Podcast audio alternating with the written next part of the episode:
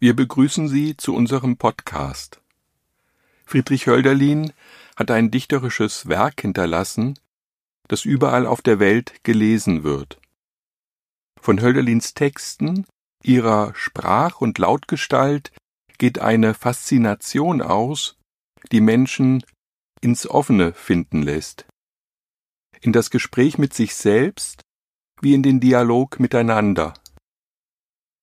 Anlässlich des 250. Geburtstags spricht heute die Lyrikerin Johanna Hühn darüber, was Hölderlin ihr bedeutet. Sie studiert politische Theorie an der Johann Wolfgang Goethe Universität Frankfurt am Main. Friedrich Hölderlin Mnemosyne Ein Zeichen sind wir, deutungslos schmerzlos sind wir und haben fast die Sprache in der Fremde verloren. Wenn nämlich über Menschen ein Streit ist an dem Himmel und gewaltig die Monde gehen, so redet das Meer auch, und Ströme müssen den Pfad sich suchen.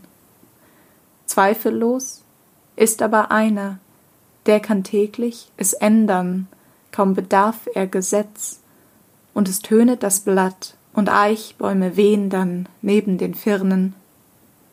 Denn nicht vermögen die Himmlischen alles, nämlich es reichen die Sterblichen eh an den Abgrund. Also wendet es sich, das Echo mit diesen. Lang ist die Zeit, es ereignet sich aber das Wahre wie aber Liebes Sonnenschein am Boden sehen wir und trockenen Staub und tief mit Schatten die Wälder und es blühet an Dächern der Rauch bei alter Krone der Türme friedsam und es girren verloren in der Luft die Lerchen und unter dem Tage weiden wohl angeführt die Schafe des Himmels und Schnee, wie Maienblumen. Das Edelmütige, wo es sei, bedeutend, glänzet mit der grünen Wiese der Alpen hälftig.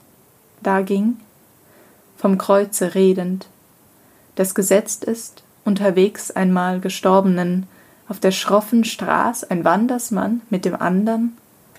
Aber was ist dies? Am Feigenbaum ist mein Achilles mir gestorben. Und Ajax liegt an den Grotten, nahe der See, an Bächen, benachbart dem Skamandros. Vom Genius kühn ist bei Windessausen nach der heimatlichen Salamis süßer Gewohnheit, in der Fremd Ajax gestorben. Patroklos aber in des Königes Harnisch. Und es starben noch andere viel, mit eigener Hand, viel traurige, wilden Muts, doch göttlich gezwungen, zuletzt, die andern aber im Geschicke stehend im Feld. Unwillig nämlich sind himmlische, wenn einer nicht die Seele schonend sich zusammengenommen, aber er muss doch, dem gleich fehlet die Trauer. Von Mnemosyne gibt es nach der Stuttgarter Ausgabe drei Fassungen. Ich habe die zweite Fassung vorgelesen. Ihr Beginn ist von unheimlicher Klarheit. Ein Zeichen sind wir, deutungslos, schmerzlos sind wir und haben fast die Sprache in der Fremde verloren. Ein Wir spricht, es erfasst die Lesenden und es verschwindet. Zwischen den Monden am Himmel und dem Sonnenschein am Boden, den Wäldern tief mit Schatten, der schroffen Straß und dem Feld, sind himmlische und sterbliche, sind Achill, Ajax und Patroklos? Ist selbst ein Ich, das spricht, am Feigenbaum ist mein Achilles mir gestorben. Ein Wir kommt nicht mehr ins Spiel. Aber was dieses Wir von sich meint, von sich behauptet, halt nach. Ein Zeichen sind wir deutungslos. Schlicht ist diese Feststellung, aber bestimmt. Ihr Eingeständnis, deutungslos zu sein, wirkt unausweichlich. Es ist Voraussetzung dessen, was zur Sprache kommt. Schmerzlos sind wir.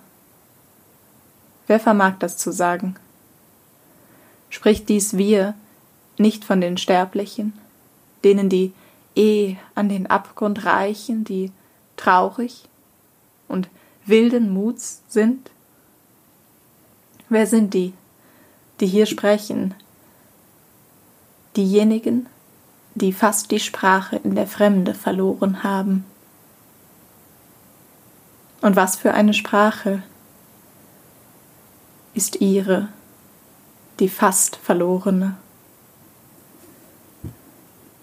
Beim Lesen der verschiedenen Fassungen komme ich zu keinem Schluss. Aber bei dem Versuch zu begreifen, erfühlen, was vor sich geht, entsteht etwas. Etwas beginnt langsam, weil mich Anfänge interessieren, weniger die spektakulären, aber andere leisere, die sich einschleichen, schreibe ich übers Anfangen. Das Gedicht, das ich nun lese, ist Teil dieser Serie. Es ist im Nachdenken über die Mnemosyne-Strophen entstanden. In Anfangen Lebendiges spreche ich zwischen die Zeilen Hölderlins. Anfangen Lebendiges.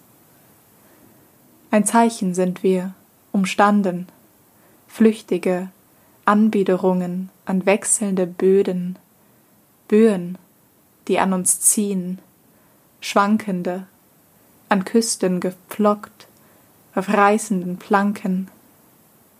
Gebaren ohne Angabe der Glieder, Reihenfolge haltloser Zusage aneinander, gewahrte Enttäuschung.